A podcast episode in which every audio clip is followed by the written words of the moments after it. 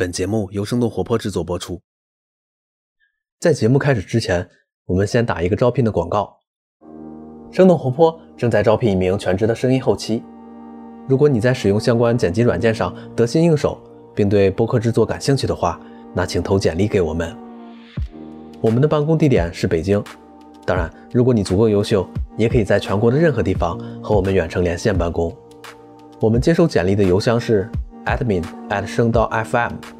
拼写方法是 a d m i n at s h e n g 到 FM。对了，生动活泼的员工看电影和看书都是可以报销的哦，期待你的加入。同时，这期节目我们要感谢看理想友情提供的录音间，保证了本期节目的音质。那接下来就是今天的节目。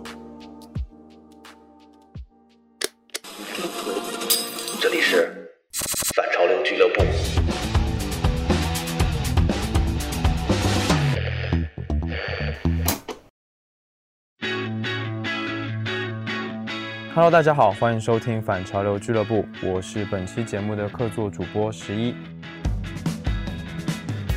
那如今呢，第二季的月下也已经开播了，直到录下今天这期节目之时呢，已经播到了第三个礼拜，总共是六期。那同样呢，也在网络上成为一个备受瞩目的焦点，网上讨论的热度就一直也没有减弱过，也频频出现了很多高光时刻以及各种争议。那其中呢，有一个类别的争议呢，从上一季就开始了，这一季同样也避不过去，那就是专业乐迷的存在。那今天这期节目呢，我邀请到了来自音乐行业观察媒体音乐先生的创始人范志辉老师，他曾经在上一季的月下中呢担任这个专业乐迷的角色。来，请跟大家打声招呼，介绍一下自己吧。大家好，我是音乐先生的创始人范志辉。我们做的内容是关于音乐产业的行业分析和观察，比如我们经常会被乐迷关注到的独家版权，还有一些音乐人的抄袭，还有一些综艺的一些模式对于行业的影响，这些都是我们观察的对象。那最近一期节目就是第五、第六期的这个月下，上礼拜六你看了吧？看了。那你觉得这一期节目你觉得怎么样？有喜欢的，但是也有遗憾的。一直就很喜欢的，像达达乐队，他们那首歌应该是算非常经典的一首歌。对，但是对，但歌曲不算是非常复杂的。可能很多人说它就是一首民谣流行那种歌，嗯，但它就是歌词旋律就非常打动人。是，然后时隔多年去看他们在综艺舞台上表演，还是很感动。我觉得比较遗憾的一支就是那个声音玩具，虽然他们得到了复活的机会。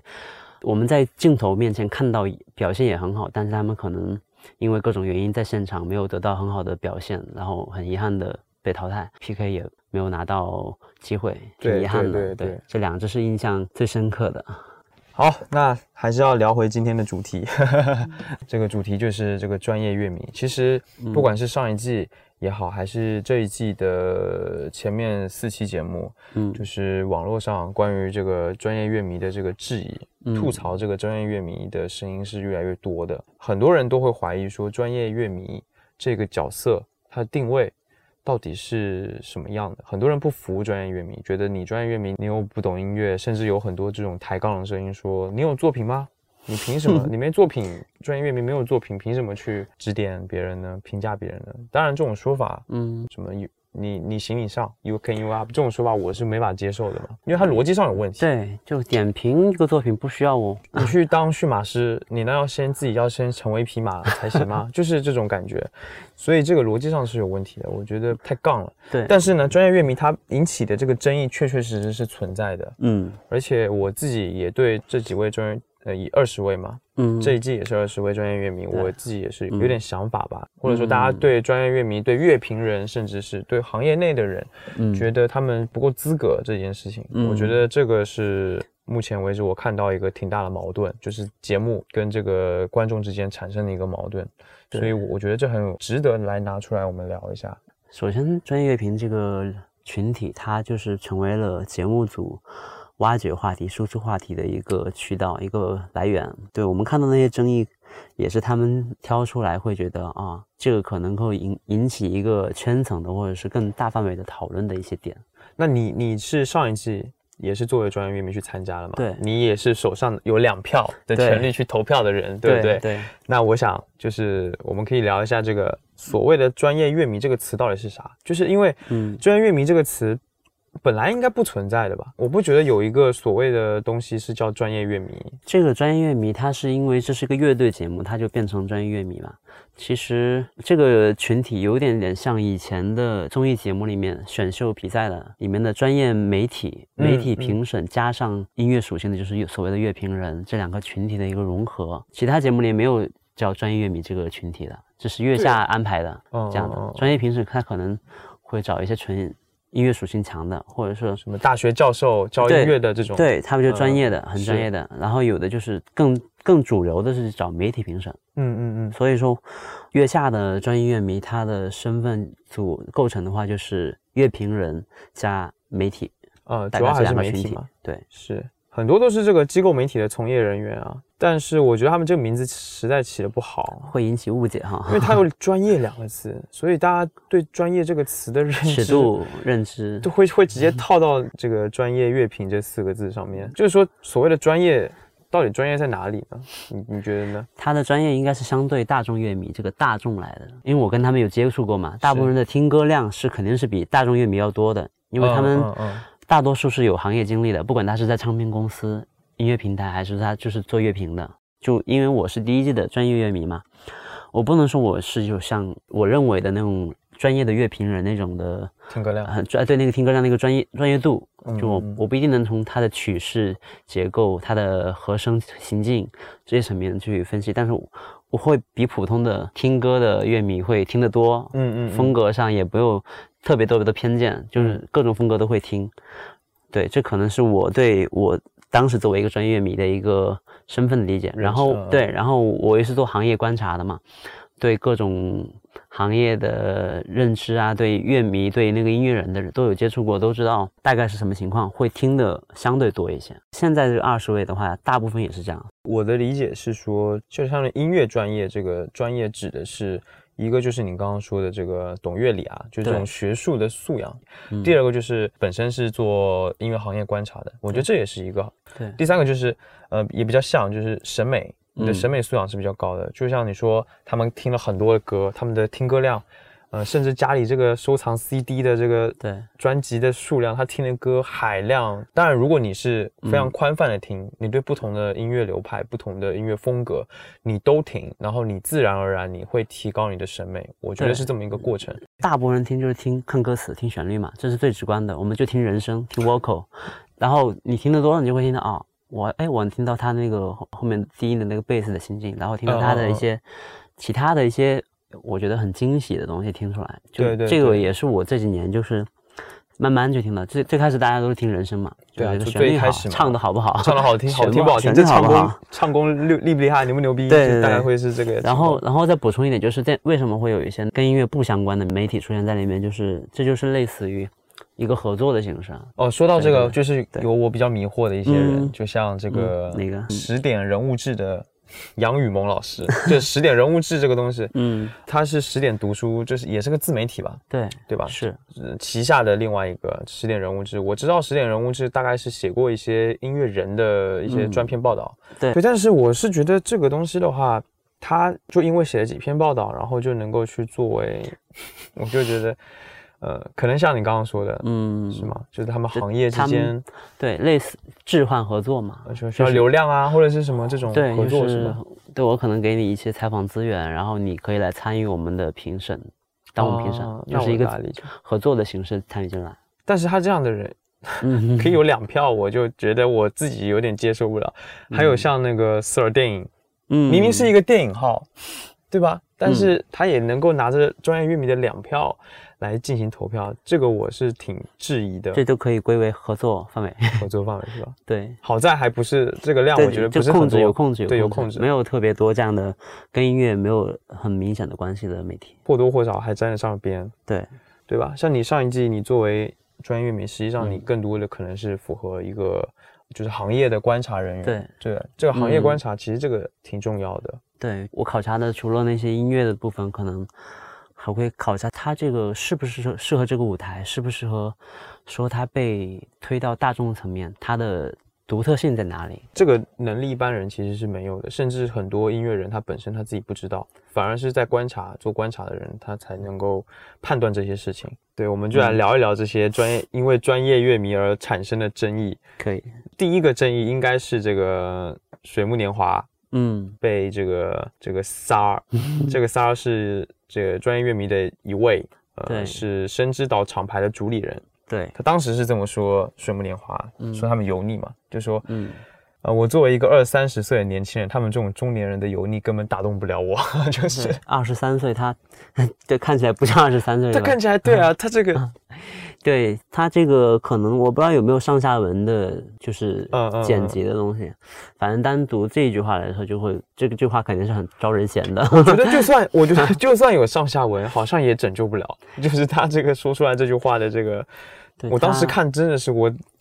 这个人说话怎么这么讨厌？我整个脑子都已经都已经火因为他了，提到油腻这个词，因为他他本身那个形象就会被认被划到那日油腻的那个类别里去。对 对对对，然后他又说他们中年人唱这些青春的歌很嗯，油对。油腻嘛，对，什么你都已经四十多岁了，你还在唱这边青春对，春说他打动不了他嘛，就是会找出一个争议的点，就是说他们不能因为年纪就去判断别人说能不能唱一种类型的歌，这个、哦这个肯定是不管怎么说都会觉得是要要被骂的，对，对啊，他这个就上升到这个层面了。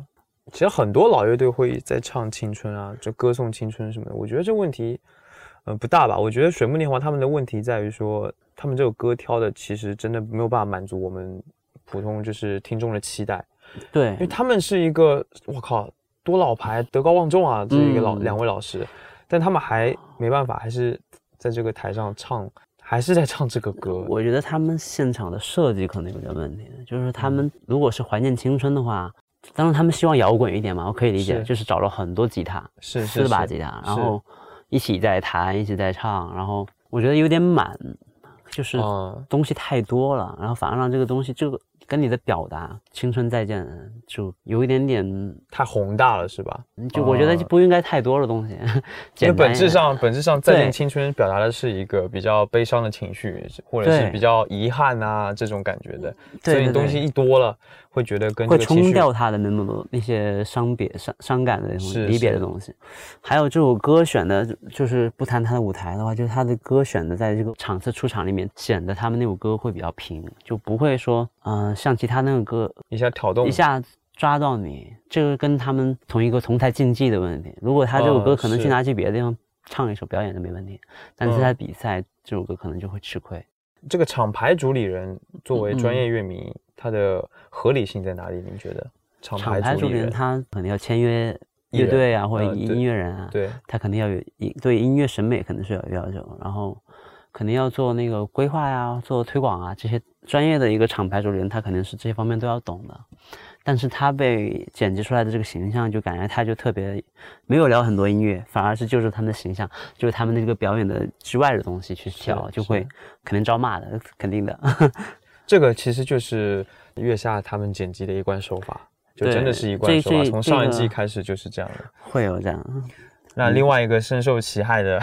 嗯 就是象征老师。啊，对吧？对象征，呃，我不知道听众都知不知道，我可以嗯介绍一下，就象征是那个另呃一档播客节目叫《大内密谈》的创始人，也是主播啊，他还是那个 nova 娱乐的主理人。他以前呢也是办过那个落网，落网在独立音乐圈是挺有名的，他是落网的合伙人。哦，对对对，然后之前呢，他也做过在那个华纳音乐、在环球音乐里面做这个中国区的市场总监，所以实际上他做的这个内容，就他在音乐行业待了也挺久的了，是挺真的很资深。但是他这一次节目在讲这个白日梦症候群这乐队的时候，也翻车了，是吧？我我当时看了节目之后，我我马上就觉得啊，象征。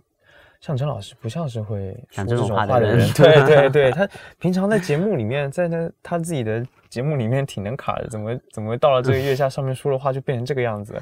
他当时是怎么说的？就是说那个白举纲，就是白日梦乐队，他们他们的音乐没有和，对对，然后又说他不是 underground，对吧？然后说嗯他们太好孩子了，就这种。对吧？然后然后那个剪辑马上就切到那个华东的画面，那个华东就在那边说，我觉得他这样子说有一点点不合适。对，还切他们不还举例。说说那个 Joy 赛，他们说为什么喜欢 Joy 赛的，然后然后也他们很朋克，然后又剪到那个 Joy 赛的那个后台，就是那个刘浩就说我不知道他们说什么，对，马上被拆台。这个就是就是剪辑的妙处，你知道吗？蒙太奇，真的就不知道到底就会让这个冲突一下就对立起来。对，就真的真的是挺，我觉得向真老师还挺无辜的吧。他后来在微博上也被骂的不行了。对他也有解释自己。对，然后后来他发了一篇微博吧，解释说他的意思到底是啥。但其实我我我大概知道他想表达的是什么意思，尤其是他那个所谓的他说他们音乐没有和，对这件事情，其实我是挺认同的。但是他后来扯到什么 Underground，然后还拿 Linkin Park 这个 Linkin Park 这种非常已经在地上的乐队，嗯，来做例子，我觉得他这个就挺。也许是被节目剪得支离破碎、拼凑在一起的结果，所以我觉得还挺可惜的。他想说的可能还是那个内容和形式，还有你的表达跟你的音乐之间的关系。哦，对，你觉得呢？就是白日梦中国群他们那那那一次演出，我觉得感觉，我觉得听感上是 OK 的，是好听的。然后音乐上也没什么问题，就是那种重型啊，然后摇滚啊，然后那些东西、金属的东西放在一起。表演倒没什么问题，唱功也很好。我这个角度我能理解他，因为这首歌他当时是在那个唱作人里面写的嘛。嗯嗯嗯。当时在舞台上唱过这首歌，就是所以这首歌是已经在别的节目上演过了。他上了上一季的那个《我是唱作人》，爱奇艺的另外一个节目。就他的主题表达，我知道他讲的是，就是他作为一个选秀歌手出身，然后去玩乐队，肯定会就像他说，公司也不赞同嘛。他肯定是很想努力去。做到他喜欢的对这种摇滚的风格里面，但是发了一张那个专辑就是偏摇滚的啊是，但是他就是可能还是有习惯吧，我觉得习惯性的会把，比如说他会去考虑听众觉得好不好听，但实际上很多金属乐或摇滚乐它是不好听的，嗯，对吧？他不是那么取悦人的，他可能想做一个平衡吧，对对对对，所以我觉得他呃可能自己还有点困境。但他自己可能还没有意识到这一点，嗯，所以这个东西的话，就会感觉就像像郑老师说的，没有和的这个感觉。对，而且我觉得他跟他那个乐队，他乐队的成员其实挺厉害的，是直网之前直网乐队的成员，专门玩金属的，就是他们的器乐演奏也是完全没有问题，对，就是特别好。但是就是在我觉得他们跟白举纲站在一起的时候，整个整个感觉还是不太对。其实象征老师他他们他们在聊这个事情的时候，根本就没说到选秀出身的这个事情，好像对，就是很像是我觉得我当时看节目，我觉得好像是两拨人在分别说两件事情。你看白举刚刚那时候还在说，嗯，我选秀出来的，但是我顶住了压力，我顶住了公司的压力，我就要做这个乐队 啊，我就就这种感觉很冲劲。但是专业乐迷在聊的是你这个音乐的感觉。对，两个人其实根本没搭到一块儿，你知道嗯，所以他这个对话，我觉得无效对话，挺无效的，对吧？然后，然后又，所以才有争议啊。对，所以专业乐迷真的是，我感觉还是被月下拉出来制造话题的成分更多一点。嗯，就是乐队的夏天，他又一直在说，又不是摇滚乐队的夏天，好像一直在把对摇滚乐的这个印象一直套在所有的乐乐团身上。嗯，你觉得是不是？嗯，像我们刚刚说的很多，尤其是专业乐迷，呃，他们对很多歌曲的这个表达的这个看法跟态度，实际上好像还是在走那一套他们那个圈子的固有的那一套逻辑去走的。然后我跟那些专业乐迷接触过嘛，就会觉得他们其实是会坚持自己的想法的。比如那个上一季到现在都一直会被关注的那个丁太升老师，哦，黑道老师，他就是一个很。忠持自己想法的一个人，对对对对对，他觉得什么是好的，什么是不好的，他有一个很清晰的标准。然后，当然这个标准可能是跟大众理解冲突的，所以他会被骂。丁太升老师的话，其实我还挺喜欢他的，因为他他他真挺敢说的，他确实挺有资格的。他以前不是做过摩登天空的那个宣传吗？企划，企划，企划，对，然后也做过策划、推广过一些独立专辑，对吧？对，音乐节也做了不少。对草莓音乐节，对草莓音乐节，他他也是参加在其中的。而且他的表达虽然说犀利，但是我觉得不太有误解的空间吧。你接受他的观点，你就会觉得嗯说的挺好的。哦如果你不喜欢他的观点，你你会觉得这真的是说的是什么很大的冲突了。对，就是会，就会你觉得这个评价跟我的理解是反差超级大的，我就肯定不接受不了嘛，就会觉得怎么凭什么你要这么说？这一季也是啊，这一季他也在嘛，这季他在，而但是且他做了好多钱财的东啊介绍乐队介绍，我记得上就是就是第五期还是第六期，不是在介绍那个岛屿心情的时候，嗯，就说他哦，他是个台湾的乐队，马上翻车，丁老师翻车，对，就太有意思了是他还在微博吐槽了，就拿他当是搞笑嘛，就是一个，对，挺有意思的。这个名字确实挺台湾的，呃，是是，对，这么多专业乐迷里面，我还有我觉得王朔是特别，我是比较喜欢的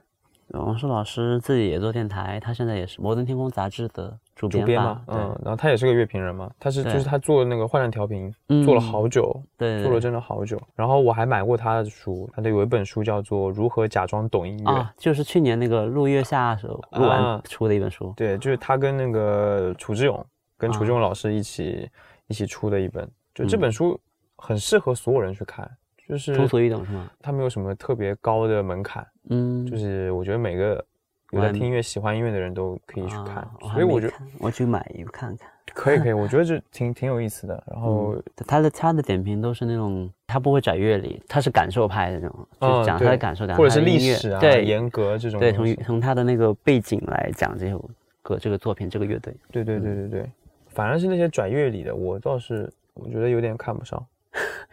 就一个我觉得你乐评，你乐评乐评人，你写东西，你应该是给大众看的嘛。当然，有的乐评可能是给圈内人看，那那那种我不管。但是我嗯反正我看到的就是，乐评人他写东西，你如果别人看不懂，那不是很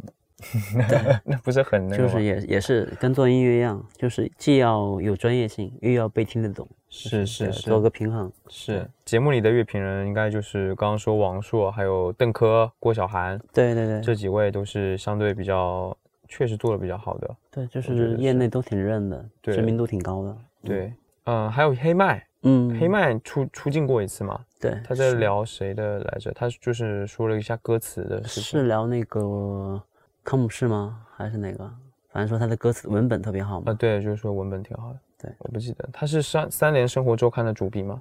对，他他之前写过一期那个三联生活周刊的封面故事，就是讲月下的，就是他写的。我觉得他可能更多是也是历史派啊，或者是嗯看文本啊这种，嗯看主题啊这种这种东西，比较虚头巴脑，就比较虚东西。对，对，不是那种什么阅历啥啥的这种东西。然后，然后我注意到有一个人叫潘凡，这个人他就是一个音乐制作人，我觉得他应该会成为很多人心目中你够格的那种那种啊，感觉的乐评人。他好像没有发言是吗？他没有发言，他没剪到他，好像啊都没有他的镜头。然后他是零，嗯、我看资料啊，他说他是，就是说他是零八年北京奥运会的总宣传片作曲，啊，这就很厉害。但是他好像也不是特别出名，然后也没有也没有给他镜头，可能他也没说什么话。对，然后包有括话题才会被剪出来。哎，对，还包括迷笛的 CEO 也也去了那个嗯单位老师，然后还有吕志强，愚公移山的创始人，对，对，这些是因为他们在行业内有本来就有挺突出的贡献，我觉得。嗯，对他们做像做 live house，可能对对各种风格啊，他这不说各种风格，就会几种风格他是会比较了解，他才能选出好的音乐出来嘛。而且愚公移山他们之前做了很多那个海外乐队的引进，就是带他们来演出，做了很多这样的文化交流的工作。他之前是在德国生活过吧？对德国的音乐比较了解。是吗？对他做这个愚公移山也这么多年了，就审美低调的很低调的一个人。对，好低调啊。愚公移山在北京是一个演出地标嘛，对啊，就太有名了。太有名了。对对对对。其实我觉得稍微老老一辈的，或者说比较资深的乐评人，像什么王晓峰啊、呃严俊啊、张小舟这些人，他们其实有一些评论是能够影响音乐行业的。我觉得过去的乐评人他不仅仅有很高的文学功底，就也知识分子嘛，然后才学也很有才华，然后对哲学啊、对社会学啊、对历史啊都有一定的研究。所以呢，他们的乐评往往会站在一个比较高的角度去俯瞰这个音乐行业。他们其实也是一个观察者，然后把他们观察到的东西去写下来，然后再跟呃整个世界来做一个对照。嗯，现在的乐评可能大家都不服了，就是没有权威感了，你有没有发现？对，乐评最早都是专业的媒体出的一些音乐杂志啊，然后呢，音像世界这种的很多，对对，很多当时的乐评呢就是通过那些，就是所谓的传统媒体的筛选之后，通过那个平台，然后向外输出观点嘛，介绍音乐。那会儿可能因为有编辑制度嘛，一个审审核制度，会对乐评这个东西，一个是有审核的门槛，然后他们本身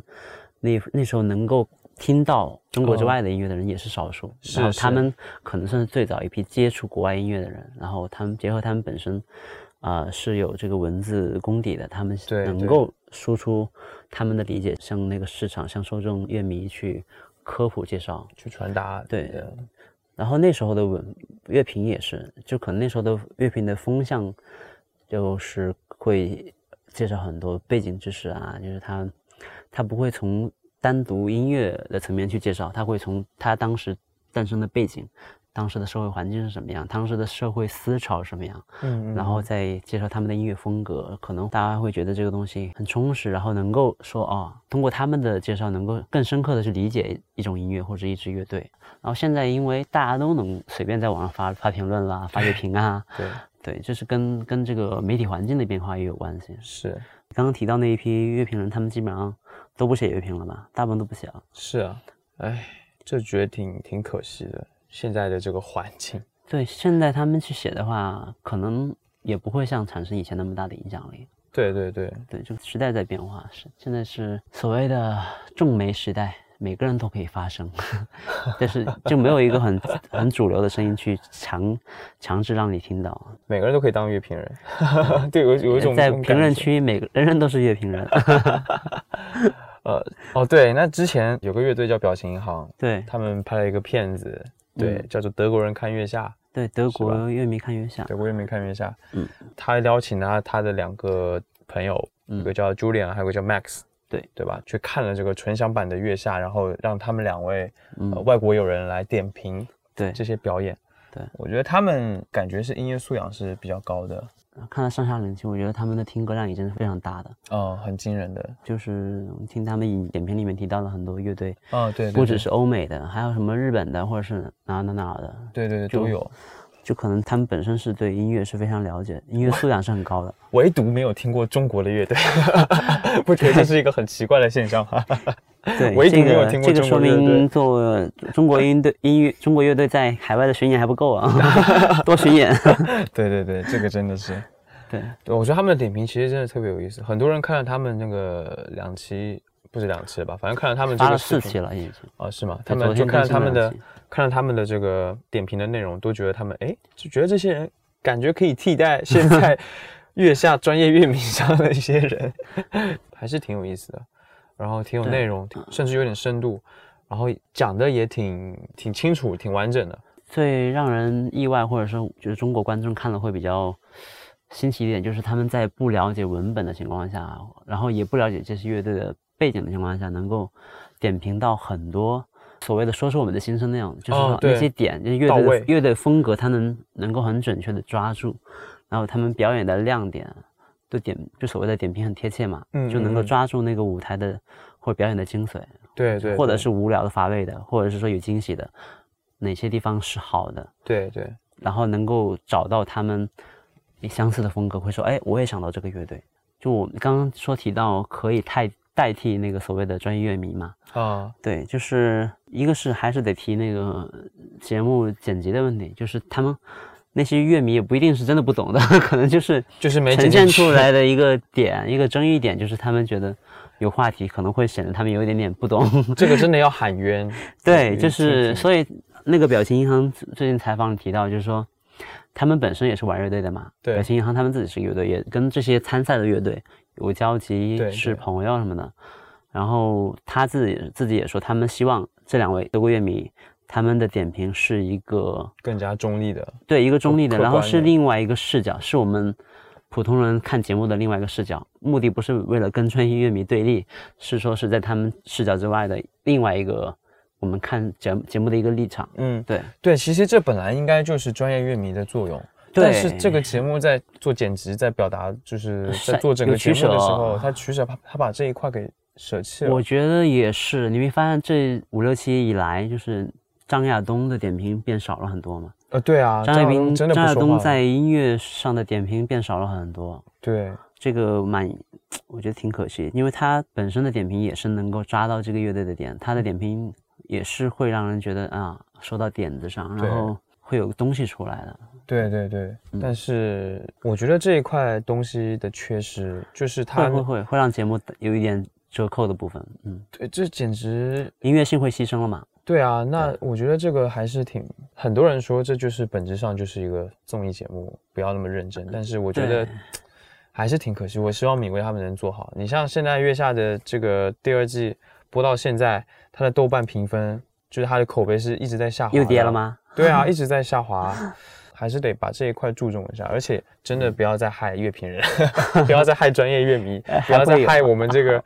不要再害这个音乐行业，让大家对音乐行业的人好像误解是吗？对我第一季看到很多争议的时候，我自己也是真的发自内心讨厌这些乐评人，或者说这些东西，因为我觉得真的当时我还不了解这个节目是怎么操作、怎么运作的，啊所以我不知道他背后他到底动了什么手脚，或者他是怎么去考虑怎么呈现给观众，呃，节目本身这件事情，所以我当时就是被牵着鼻子走了。啊，对对对，这就是一个节目的制作逻辑，对，就是他会他有一些情节铺垫，然后会有一些冲突设计。对，就是我就被设置了，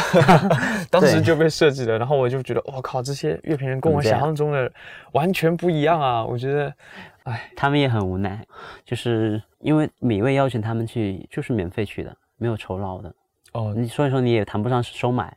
当时大家的心态啊，因为我当时第一季去的时候，就是那些乐评人老师都是很资深的，嗯。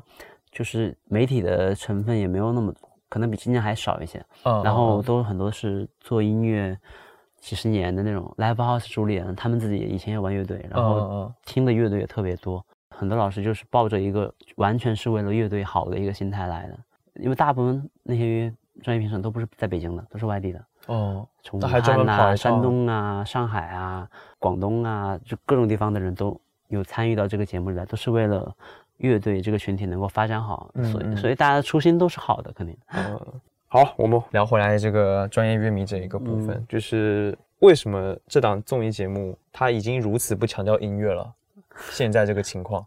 就是我我觉得它已经没有很强调音乐了，尤其是音乐解读或者是对音乐审美这一块的内容是已经挺缺少的了。就是对我觉得比上一季要少很多。嗯你看，像节目当中对于一些，例如说风格流派，嗯或者说是对一些器乐的，呃，或者是乐甚至乐理的部分的这个知识的普及，这个科普，就是那些那些可爱的动画嘛，嗯就是在讲一个事情，然后会有个可爱的动画来跟观众说，啊，这个是什么意思，这是什么意思，就这个部分的内容也很少。啊，对对，今年我发现就是你说的去年那个关于风格、关于乐队的那种卡通形式的一些可爱的表达，变成了都变成了乐队的形象的那种调侃或者是怎么样，嗯，对，更多的是这个替换成这个东西了，啊，变娱乐了。对对对，更娱乐了。所以我说为什么他的音乐的内容变少了，就是他已经是没有之前那么注重音乐了。我的感觉是这样。嗯，那为什么这样的一档综艺节目，为什么还需要专业乐迷？它的意义在哪里？就是一个是为了平衡投票之间的权重的配比嘛，它有嗯大众乐迷，有超级乐迷，有专业乐迷，每个群体代表的是一个面向嘛。嗯嗯，大众就代表市场，然后超级乐迷就代表所谓的这个怎么说是嘉宾的一个更我不觉得超级乐迷能代表什么。超级乐迷的是十票是吧？对，一个人十票，对超级三个人，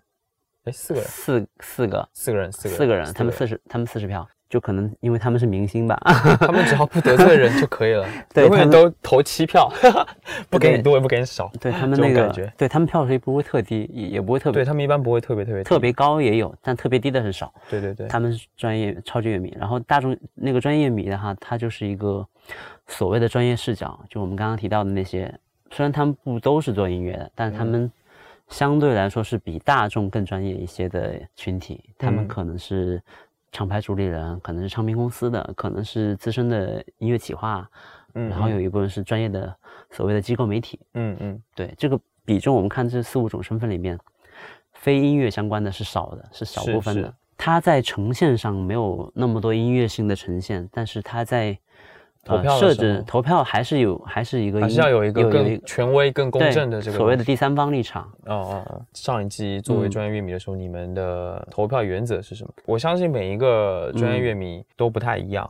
对对对，对是我自己的话就是看那个舞台表演有没有打动我，然后这是第一个，第二个就是他们那个歌曲本身怎么样，旋律旋律性，然后那个编排乐器之间的编排有没有啊、是很舒服的，然后唱的怎么样，然后在歌词怎么怎么样，还有一个就是他们整个舞台的一个配合发挥，这三个方面是我嗯。的一个标准。舞台效果啊，对，然后我跟其他的专业乐迷聊，他们会说就是横纵向对比，他这个乐队表演怎么样，我要跟其他的乐队比，嗯。你在这个里面是什么样的一个位置？说如果我给你们，你们表现没有其他队好的话，我会觉得是对其他乐队不公平，嗯，他们就会嗯选择可以理解。不投票。那这个其实跟赛制有很大关系啊，因为它都是轮流上，对这个会有，这就会嗯说，如果前几个特别好的话，其实他也很好，但他一对比觉得没有那么好差一点。你就不行，你就拿不到那个票了。嗯，这就会为什么为什么有的乐队出现过得四分、得两票、得两得一票的情况，嗯嗯，可能也有这个原因。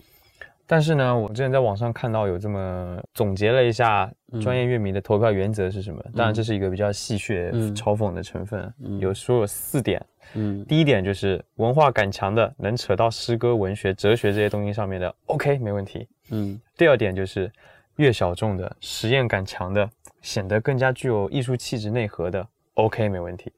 还有第三点，人特别狠的，你要么你是天才少年，要么你是 OG 地下老炮，符合这个摇滚乐的这种草根感，还有这个魔幻的感觉的嗯，这种也 OK，嗯，其他的都不行。大 就是对对对，就是他这个其实是在嘲讽一个，我们刚刚也提到了嘛，就是有的专业乐迷他会比较坚守他那一套城府嘛，比较老老刻板的一些，对，比较刻板的觉得他们那些东西过时了，他那种东西的嘛。对对。对，这有一些就是能搭得上啊，这些我看了一下这个标准，大体上能够符合现在晋级的那个 对，感觉，那些乐队的属性哈。嗯，对啊，对，大部分那些资深的老炮乐队都晋级了嘛，对啊，什么 Joy 赛，然后木马，还有反正各种都进了，嘛。野孩子，然后啊，对，后后沙，呃有的人还说他们是关系户呢。啊，对，但是对，因为那个 专业里面，专业乐里面很多都是肯定都是圈子里认识的嘛。对对对，但我觉得在投票的时候，可能应该，因为这是匿名投票嘛，也不知道谁是谁投的，就是我觉得他们大部分还是客观的。然后他们坚持那么久，他们玩的东西可能也是更纯粹，或者是音乐的境界，或者他们的音乐本身就确实是比那些年轻的乐队玩的是要好一些，这是客观的。这跟嗯那个玩的是多少年可能也有点关系嘛。他们本身的音乐，啊，像 Joy 赛，我觉得 Joy 赛的舞台是，我不说这歌多好或者是怎么样，但是他们给人的感觉就特别镇得住场子，然后特别稳，就确实他那个阅历，他那个经经验在那边。虽然他们虽然他们是重重组回来的，但是还是有那个感觉，确实是这样。对他们那个歌，我看很多弹幕都说就平嘛，普通嘛，嗯，但整体还是很舒服的。对，整体是很舒服，很很稳，主要是对，特别很开。很轻松的一个音乐。对对对，是，然后文化感这些东西，这些可能也是跟中国人的审美的有关系。中国人会偏向喜欢那些会看重文本嘛，对，对它是不是诗诗性的，或者是有艺术层面的东西在表意，他们的主题表达是什么，可能会有这些考量。是这个所以能贴得上。然后呃，实验的也是，这就是说，那个我知道很多专业乐迷，他们因为他们听歌会，所我刚刚说他们听的会比较多嘛，嗯，他们会对那些更实验的、更先锋的音乐风格会兴趣。会更更更多好评，他们能够拿到更多票。嗯嗯我们看那个投票也是，是，像 Mandarin 或者是像我们说那个白皮书，呃，还有 Classic 还有 Cars，Classic cars，还有那个重塑，他们评分都很高，但这些风格明显不是主流的。对对对对对，所以所以所以都能贴得上。当然也不是完全他们只投这些，还是看看还是看音乐行不行？这个这个原则只是别人我看到有有戏人这样总结，对对对对所以我觉得还蛮蛮那个。有意思，挺有意思的。其实我们都知道啊，专业乐迷在投票的当下是在看现场的演出的，跟后来节目经过剪辑、经过后期制作之后再播送的，这个是感受是完全不一样的。上一期有没有碰到过，例如说你们现场听了觉得其实很很很一般，但是播出来之后反响却很好的一些乐队有有有表演好有有好些呢，就是哦，真的吗？你好很多，但不指不指出他的名字，就是有些乐队他们在现场可能是也玩得很嗨，但是他们因为我们知道那个中国的很多摇滚乐队他们是没有经过专业的那个声乐训训练的，啊他们就是是完全自就是自学成才那种的，对对对对对，所以难免会有一些破音呐、瑕走音呐、疵那些瑕疵，这肯定有。但是我们在经过节目的那个调音之后，听到修饰之后的那个效果，一个是镜头的，它会会拍到很多细节，对。它会有追着那个乐器演奏，对。还有那个主唱或者是乐手的表演，它会有特写，会有对对对追踪，就是新一期的那个生完淘汰嘛，啊，对他，们那个我们看着结束剪出来，其实也没啥问题，对不对？没问题啊，他完全没问题对不对 对啊，演的都没问题啊。但可能我觉得可能就现场不行，这个票为什么你的那么低啊猜测你的我猜测很可能觉得，我猜他可哦能是现场没有发挥好。哦，那后沙呢？后沙就是它嗯播出来已经是修，肯定是已经经过修音啊，经过后期制作了，但是嗯还是就那样。对，我觉得后沙这一次表演真的挺挺跟他挺不好的最好的状态比，可能是差一点。那现场肯定就更糟了吧？嗯，对，您可以 我是很说大胆减掉百分之二十、三十，效果会肯定会有差异，这个就是争议点嘛。所以实际上你这个乐队嗯在现场的表演，这个表演出来的这个氛围，嗯还有这个气氛，也是很重要。专业乐迷在投票的时候也会看重的一点，对吧？会就是总体看你这个表演，嗯嗯，你说你这个失误不足以引，不是对你这个表演说减分不是特别重大的话，你的这个整瑕不掩瑜对瑕不嗯。掩瑜的话，就得票还会很高，让现场的乐迷、大众乐迷嗨起来，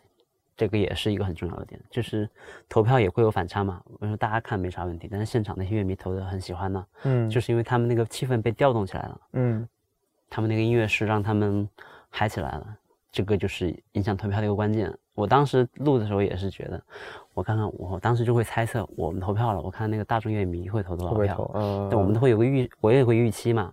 基本上就你们在投自己的的，在投自己票的时候，也会考虑到大众乐迷会不会投票，是？我我不会受他们影响，我会预期他们会不会喜欢。啊是是对，但是我我们那几天录下来，就是就大概知道大众乐迷喜欢什么东西了。啊，都还是猜得准的。对嗯就是你就大众审美已经被你们抓在手里了。对，就他们的他们的什么是什么音乐是能够让大众乐迷能够 get 到的，能够能够被他们喜欢的东西，他们的、他们的那个审美标准基本上是稳定的。嗯嗯嗯，对，嗯因为我们当时是连着连着录了三三四天吧，哦就乐迷可能有换，但是是风格评价标准是在那儿，没有特别大的波动。那他们找的大众乐迷还是真就挺大众的，是吧？对他们那个乐迷挺标准的乐迷要乐迷标准是要考试的呀，哦，还要考试吗？就是会问你问题的，就是你你听歌你喜欢谁，你什么什么，我看过那些问题啊，啊就是有一个标准去筛选，哦，对，不是是随便不是说你报名就能不是随便拉的去嗯就去能就是你当观众的，他是很还有一个有一个严格的筛选标准的，哦，原来是这样。那我也有可能去当大众乐迷吧？可以，他们会有征选，在官博说我们要征集两百位大众乐迷，他会就是这样，哦，对，好吧，那专业乐迷话题我们可以先聊到这边。特别想说的是，这个专业乐迷在节目当中的表现，很可能大部分人是没看到的。我相信有很多乐队表演完之后，在现场肯定有好好多专业乐迷也会起来点评，也会起来对发表一下意见，但是呃，甚至可能是特别多的，有时候，但是这些都内容很可能被剪掉了，或者是说他们节目组出于娱乐的娱乐性的考虑，所以没有把这些内容剪辑进去，或者是什么之类的。所以我还是想呼吁说，嗯就是大家在看节目的时候，不要老是对专业乐迷有那么大的对，这就是就是它就是一个综艺节目，综艺节目最重要的就是效果，是你看效果就行了，你你看你看的有意思，看的开心就行了，就不用去针对一个人，嗯，就事论事就好了。我也希望月下之后下面几期节目能不要再那么 对，少消费赚赚音乐迷是吗？对对对对对，就是能不能放一点真的有有内容的、有干货的东西给观众看？我觉得这个哎还是挺重要的吧。对，我觉得像这样子的偏向娱乐的安排，其实是跟一个话题、是跟一个问题是挂钩的，就是说，之前周云鹏在微微博上不是发言嘛，说月下这种节目，就他很不喜欢月下，他觉得月下会呃伤害独立音乐，我觉得有可能跟这件事情是有关系的。一个是伤害这个音乐行业的人，嗯，或者说是这个比较商业的部分，会让做音乐的人失去了初心，或者是失去了他呃真正纯粹的那种表达的那种创作，嗯，所以会有可能会伤害独立音乐。你觉你觉得周云鹏老师这个说法成立吗？我觉得首先我们能够在一个大家欢呼的一个浪潮里面听到一个反对的声音，也是一个挺难得的。周云鹏老师这个观点就是作为一个一个冷静的思考吧，因为他本身也是音乐人嘛。对，有人说他是酸嘛，酸他没有去参加这个节目，但我觉得不至于吧。因为周云鹏老师他本身写过很多优秀的作品。已经其实，在圈子里已经很认、很备受认可的。是，然后他这么说的话，肯定是考虑到，就是这个节目它这么大的一个商业力量去影响这么一个独立音乐这个群体，嗯嗯，不可避免会伤害到这个市场的一个正常发展。它相当是一个加速，一个拔高嘛。是，所谓的揠苗助长也好。当然，独立音乐被就是沉寂了这么多年，有一个这么好的一个节目去让他们被关注，对，嗯。我觉得这是行业里面行业的从业者期盼的，但是他反对也有他反对的道理，就肯定会影响影响那个创作的心态嘛，嗯，然后影响所谓的演出市场的一些份额呀，或者是他的倾向也好。对你上过这个节目，你有名了，我们就哎就求你来。这个这个，我觉得这个这个东西肯定是短时间肯定会是这样，但是我们我从长从长远来看的话，他这个节目的热度也好，或者是给乐队的加成也好，它是短暂性的。就从长期来看，乐迷买单的还是作品吧，就不会因为你上了个节目就天天给你买单。对，乐迷也没有那么傻，对不对？是是，没错。对，有没有伤害这件事情，其实可以从第一季月下嗯来看，因为第一季已经结束了。那在第一季当中有良好表现的一些乐队啊，他们在节目结束之后，他们的发展是怎么样的？我觉得你的你在你的了解，例如说一些。乐队我知道了，像九人真人，嗯，九人真人，我我我很喜欢他们上一季，后来知道他们是回去当老师了，对，然后只是周末有时间的时候就去参加音乐节，或者是参加演出啊，或者是录节目啊，或者是玩音乐这样，对，就他们相对还是挺保持自我的，就是没有说趁着这个势头，我干脆我也不当老师了，我也不干嘛了，我就就专心就做音乐，然后去赶紧趁着这个热度。去赚快钱是吧？可能赚快钱，或者是让自己更成名啊之类的这种感觉。就他们好像并没有，他们还是很保持他们自己本来的呃那种心态，感觉上是这个样子。那别的乐队你还有什么认识的吗？有有，就是你看我们去年会觉得比较热门的痛痒啊，嗯，新裤子啊。盘尼西林啊，Click 十五，呃，Click Number Fifteen，他们现在是不是把那个 Number 去掉了？有时候会方便念。这些乐队都我们会看到，这大半年来嘛，我们会看到新裤子他们走了很多那个商业合作，酒类、烟类、汽车广告是吗？宜家就是各种品牌都有合作，他们是我见到那种商业合作、商业合作最多的一个乐队。而且好像不止商业合作，好像中国邮政。啊，还给他们出了一套邮票是吗？邮票，对，哦，对对对，一套卖五百块，这么贵？对啊，挺厉害的。那那他们上周还上了那个《乘风破浪的姐姐》哦，是吗？你不知道是吧？他们因为后来没再看，那没看是吗？他们他们是作为他们四公表演的一个整个一 part，就是他们每跟三个团合作了一首歌，什么别再问我什么是 disco，龙虎人丹。还有一个没有理想的人不伤心，都还是这些作品是吧？对，这三三首作品就跟那几个女团表演结合，就你想想，新裤子都上《乘风破浪的姐姐》了，他们的他们是跟主流有很多非常多的合作，不管商业上的还是晚会上晚会上综艺，嗯嗯，就当大张伟说那些成名的那个东西他都有了，就是他们也上过歌手了嘛，对吧？跟那个周深合作那个，所以说非常的曝光也好，曝光非常大，然后甚至经济收益也好，就都是挺够的。摩登肯定赚翻了，我觉得是。这样庞磊不再需要就是穿西装去 做中介了，是吧？对，就很有意思。然后痛痒，痛痒，痛痒。对，痛痒的话，他们在疫情的时候做了一个线上的啊，对，捐款，他们还捐款了，捐了一百万，然后还那天。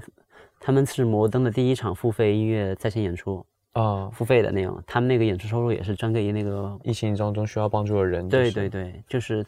然后还出了一张那个电子音乐的专辑，然后那个也是付费的，然后那个专辑收益也是捐给那个抑郁症的儿童还是什么患者。对，相当于他们一直在做慈善。对他们。因为他们本身的行业地位已经不需要再说是怎么对他们本来他们在参加节目之前的已经是音乐节的演出费也已经很多了，对，已经是已经是大顶流，对，已经是压轴登场的这种。对，他是他们都是各大音乐节的压轴的乐队，就是已经位置高的在那儿了，所以他们做了也是保持初心嘛。嗯嗯嗯。跟他们聊天也是，就发现他们其实也是为了整个行业的。他们当时来说自己参加节目的初心，就是为了让别人更知更多的知道摇滚乐，知道。知道地下也知道独立音乐这个东西，嗯嗯嗯，所以他们一直也是保持初心在做这个事情。是，然后还有一个就是盘尼西林，去年也是争议非常大的一个乐队。对，他们在舞台上的那种那种样子，那种 对，不吝，对那种放荡不羁，那个风格，那个说话的态度也是很多争议，但是他们也进了前五嘛。对，然后他们今年上了一个音乐团体竞演综艺，叫《炙热的我们》，啊，听说过。火箭少女一零一跟那个 Rise Black SE，就是那些偶像男团女团在一起比比 比赛 PK，这点会让我怀疑他们是不是忘了初心，是不是忘了自己是个 rock band？当当当那个他们公司定位就是把他们想把他们做成一个主流的偶像乐队嘛，啊，就是要走主流，肯定要走商业这样的东西，肯定要做的。小乐乐意吗？嗯，他应该不排斥吧？反正他们那个老板、经纪人，反正还是去了，是这么定位的。然后舞台表演的话，就是你看那个节目会发现，他们还是很受欢迎的。就那些那个男团、女团的成员都还挺喜欢他们的，就会觉得他们很酷。这就是我觉得这就是跟整个行业节目的潮流有关，或者说流行也关。就是在那些男团、女团眼里，他们会觉得这个摇滚乐，觉得乐队是很酷的一个形式。是。对这个，我觉得这也算是一个功劳吧。就大家会觉得摇滚也是很酷的。以前会觉得年轻人觉得摇滚很很土，很很过时，可能有那么一个时期是吧？对，有那么有没有那个印象嘛？摇滚就是很穷、很地下、很艰苦。啊啊，是是是，就是有这么个刻板印象在。对，就很就是这样的一个印象，就不是那种很接近当代年轻人的那种思维的那种印象嘛。嗯嗯嗯，让摇滚让乐队变成一个很酷的事情，就嗯，是一个好事啊。对，确实。然后 Click 十五，Click 十五的话，他们我觉得 Click 十五应该是变化最大的。怎么说？因为他们原本真的没什么名气啊，然后他们也没有演出机会，也挺少的。嗯，参加这个节目之后，他们就也开始变得很忙，演出也多了起来。然后我觉得他们的受益应该是最最大的乐队之一。对他们也会接很多可能商演啊或者是什么的，就是说他们开始变得很忙了嘛。我不知道他们现在演出反馈怎么样，反正在那个业。那个后期他们的热度好像有所下降，啊是，就是他们那个风格本身就还是小众，本身呃他们后来好像出过一张专辑，呃出过一张专辑 EP 好像是，反正有几首中文歌其实做的还挺好的，就是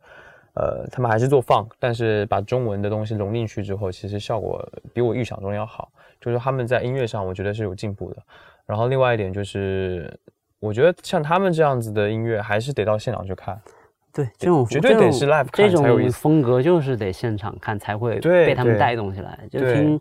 在手机上听的话，肯定是就那样。对，会觉得就是少了一点什么，你不会太多被他们激发起来那种共鸣什么的。是，肯定是要现场比较有意思。这种风格是现场型的，所以也可以看到，嗯，上一季的选手有很多，尤其是这个排在 Hot Five 前五的这些乐队，其实发展都还是挺好的。就是得到关注挺多的，然后有有许多小乐队也是因此获得了更多的关注，然后本来没什么名气的，后来就是有了更好的发展。好像说这一季第二季的月下是收到了一千多份 demo 申请，对对对，对报名，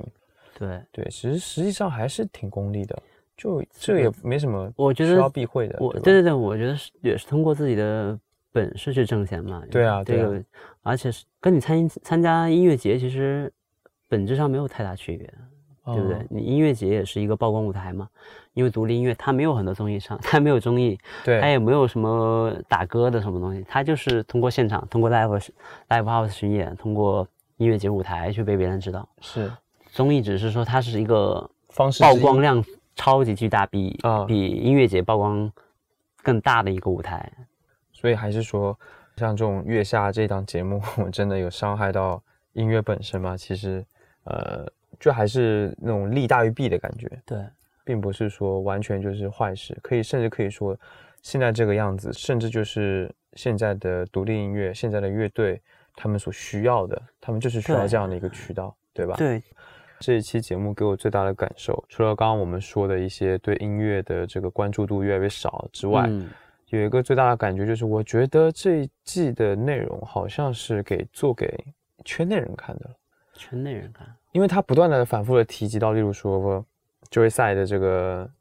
School 酒吧，啊，就。反复的会有这样子的内容在。你是觉得这一期节目那个关于乐队的真人秀故事多多了是吗？对，多了很多，而且它好像不是给圈外的人看，就是你刚刚不是说要破圈吗？嗯，因为我觉得好像，例如说今天我不是一个听摇滚乐摇滚乐的，或者说我不是一个会听乐队的这种嗯的普通的听众。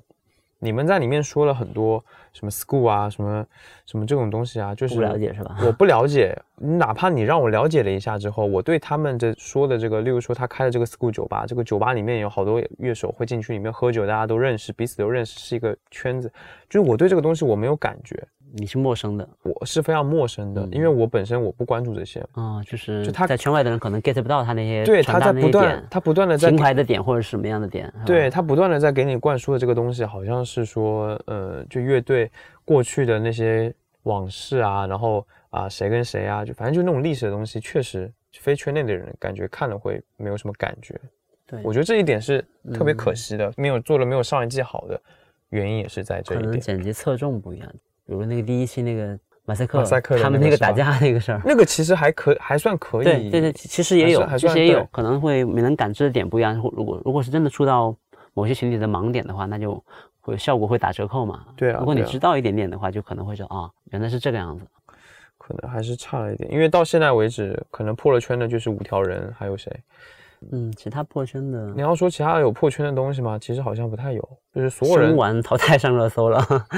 那那这个更圈内了。你说我一个对吧？不知道生完是谁是吧？对我都不知道声声音玩具是谁的人，我 我我会对这东西有感觉吗？我的感觉就是，例如说像五条人这样子的破圈的内容，这一季到目前为止已经播了六期了。嗯，就是这样的东西还挺少的。我不知道后面有没有，我觉得很可能下下面的改编。嗯，乐曲改编赛很可能是破圈的一个关键啊，对，他会改一些那个大众向的歌曲，对，所以我觉得这是一个特别关键的点。那其实还有一个很重要的点是说，嗯，其实月下这个节目实际上是切到了一个独立音乐现在这个情况下它需要的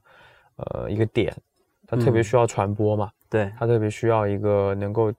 让他们破圈或者说是让他们有有所收益的一个部分。那你觉得除此之外呢？独立音乐它需要什么样的乐迷？它的商业化模式它应该是怎么样的？独立音乐它肯定是需要市场的，因为你永远做独立做小众的话，你的你的那个吃不饱盘子就永远就那么大，你吃能吃到饭的人就那么多。是，比如说有一一千组乐队，真正能够跑商演的，我就一两百个，不会特别多吧？永远是那百分之二十，肯定是这样的，每个行业都是这样。但是这个这个百分之二十，它的它的基数要变大的话，肯定是这个份额变大了，它才能消化更多的乐队，才能有更多的市场去接纳他们。音乐节也好，live house 巡演也好，或者商演也好，就是有不同层级的舞台去供不同的乐队去成长、去消费、去打磨音乐。嗯，对，这这是一个需要过程的，是要梯队化的成长的一个空间的，就市场需要把这个体系给建立起来。就是在现在的这个音乐环境当中，嗯，它独立音乐的地位，它处在一个什么样的位置呢？到底，我觉得这个我还挺好奇的，因为我本身是一个听小众一点的，或者说听独立音乐多一点的人。那我们其实对独立音乐的定义，嗯，应该是说，除了这个最大的那些音乐公司，嗯之外的一些，可能是小型的厂牌，或者是个人的，甚至是。嗯，这些部分的音乐应该就可以算作是所谓的独立音乐吗？其实那个像环球、索尼、华纳这些，他们也有独立厂牌，只是他们是有个专业团队去服务那些乐队，就是就算是那种所谓的出圈的乐队，可能会被签到那种就国外说国外啊，嗯，可能会被签到那些三大旗下的那些独立厂牌下面去。像国内的话，除了像摩登天空这种的大的独立音乐唱片公司，还有草台回声这样的。还有很多就是厂牌嘛，对泰和音乐有很多这种厂牌，对，还有很多就是音乐人自己建的厂牌，状态都有。就是你你可以是依附于大唱片公司，然后你他们那个也不会管你，不会干涉你的音乐，只要在创作上不干涉你，这个就算是独立的，就可以算是独立音乐。哦，就是他的创作是不受别人干涉的，对不受商业控制的，都可以算是独对，立音乐。都可以算。只是说你你会觉得他们更靠近商业一些，他们在商业上或推广上，他们可能有更完善的团队。哦，就是如果再窄一点的话，独立就是说我自己玩我就独立，我们一个乐队，我们自做个厂牌，我们就更独立，最原生、最符合原教旨主义的那种独立。我就什么都不靠，我就靠自己。就是对，但是我觉得独立这个东西不只是说你的运营方式，还是你的创作，你的整个关键还在于你的。创作的状态。对你的那个你的音乐是不是还保持着你当时想做的那个东西，你你的风格，嗯，嗯，对。嗯不是说你签了公司你就变成一个流行乐队了，对，就是还是跟创作有关，跟作品有关。所以那其实这一部分的音乐，所谓的独立音乐，其实在现在的音乐行业当中，还是占着还是挺大比重的吗？其实挺它大的？怎么说？我们我之前看过一个国外的一个报告，他们把那个三大唱片旗下的那些独立乐队厂牌排除了，排除了之排除了后嗯，排除之后，他们就所谓的独立音乐的份额也有百分之三四十了，就是也是很大的一个份额，就是他们的版权收益啊，就纯看版权，嗯，因为国外的那个版权体系相对完善嘛，国内可能没有那么多了。是。国外他们那个收集的版权的份额，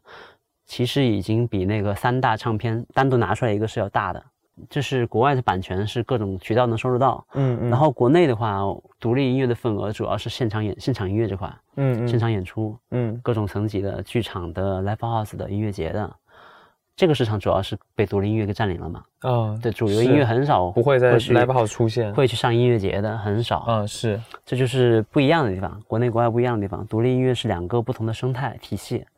那可以说，像《月下》这样子的综艺节目，嗯我认为可以说是在目前国内的环境之下是最好的一个对乐队来说的传播方式，对，可以这么理解吗？可以。因为国内国外以前的传播渠道是大概是怎么样的？就是例如说会有杂志啊，或者是电台、打歌这种传播渠道是吗？对现在是不是都基本上就消失对啊，了？你看我们现在谁还看看那个电听，就是听电台节目的人多少？听那个看那个电视上有多少音乐节目？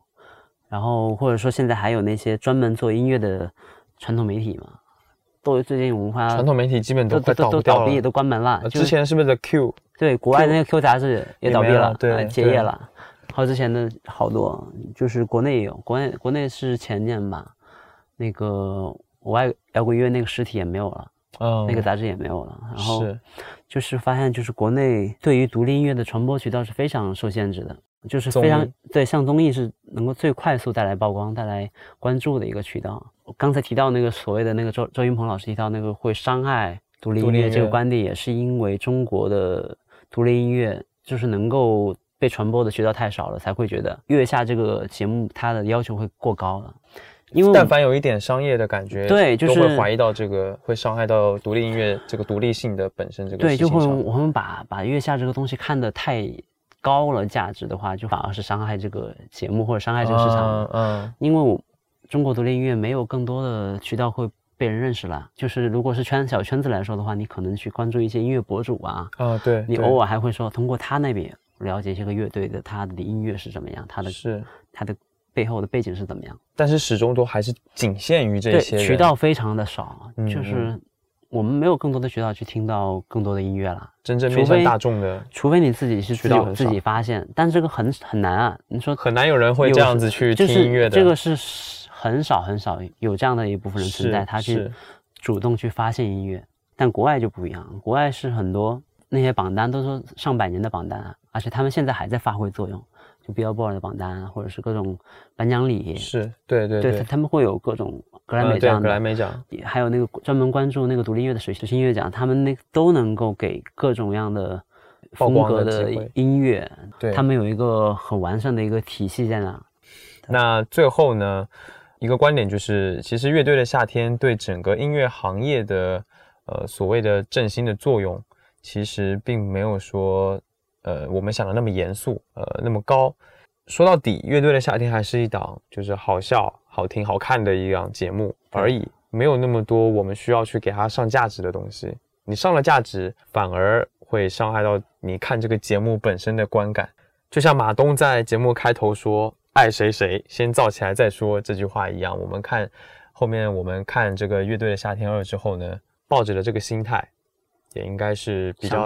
放松，对，对比较更放松。另外就是我们觉得独立音乐，呃，乐队也好，还是其他风格的音乐也好，呃，我们需要更多像月下这样子的节目，我们需要独立音乐有更多的输出平台输出的平台，需要有更多的传播的渠道。对这个目前为止是我们认为中国独立音乐缺乏的。对，没错。嗯，好，那今天谢谢范志辉老师来到我们这个节目。不客气。OK，好我们希望下次有机会的话，可以再做一期节目。好的，好，谢谢，嗯谢谢，再见。好，拜拜拜。拜。好了，以上就是本期反潮俱乐部的内容。那如果你喜欢这档节目，可以分享给你的朋友，或者在苹果 Podcast、Spotify、喜马拉雅以及网易音乐等平台上给我们评分留言，这将对我们十分有帮助。有任何问题，还可以按照 show notes 中的邮件地址发邮件给我们。也欢迎你收听生动活泼的其他节目。那我们下期不见不散。